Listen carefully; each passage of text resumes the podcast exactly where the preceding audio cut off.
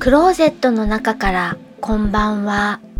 今日は2018年2月22日木曜日時刻は21時32分を過ぎました。外の気温はマイナス7度、お天気は曇り、洗濯機の部品が手に入りにくくなりました。洗濯機買ってから6、7年経っています。もちろん販売は終了している型番です。残り湯を吸い取るフィルター、これを時々交換してあげなくてはならないのですが、その部品が以前は通販で割と手に入るものだったのですが、今は検索してもなかなか発見することができません。この後もまだ数年頑張って使っていきたいと思うので、やっと見つけたお店で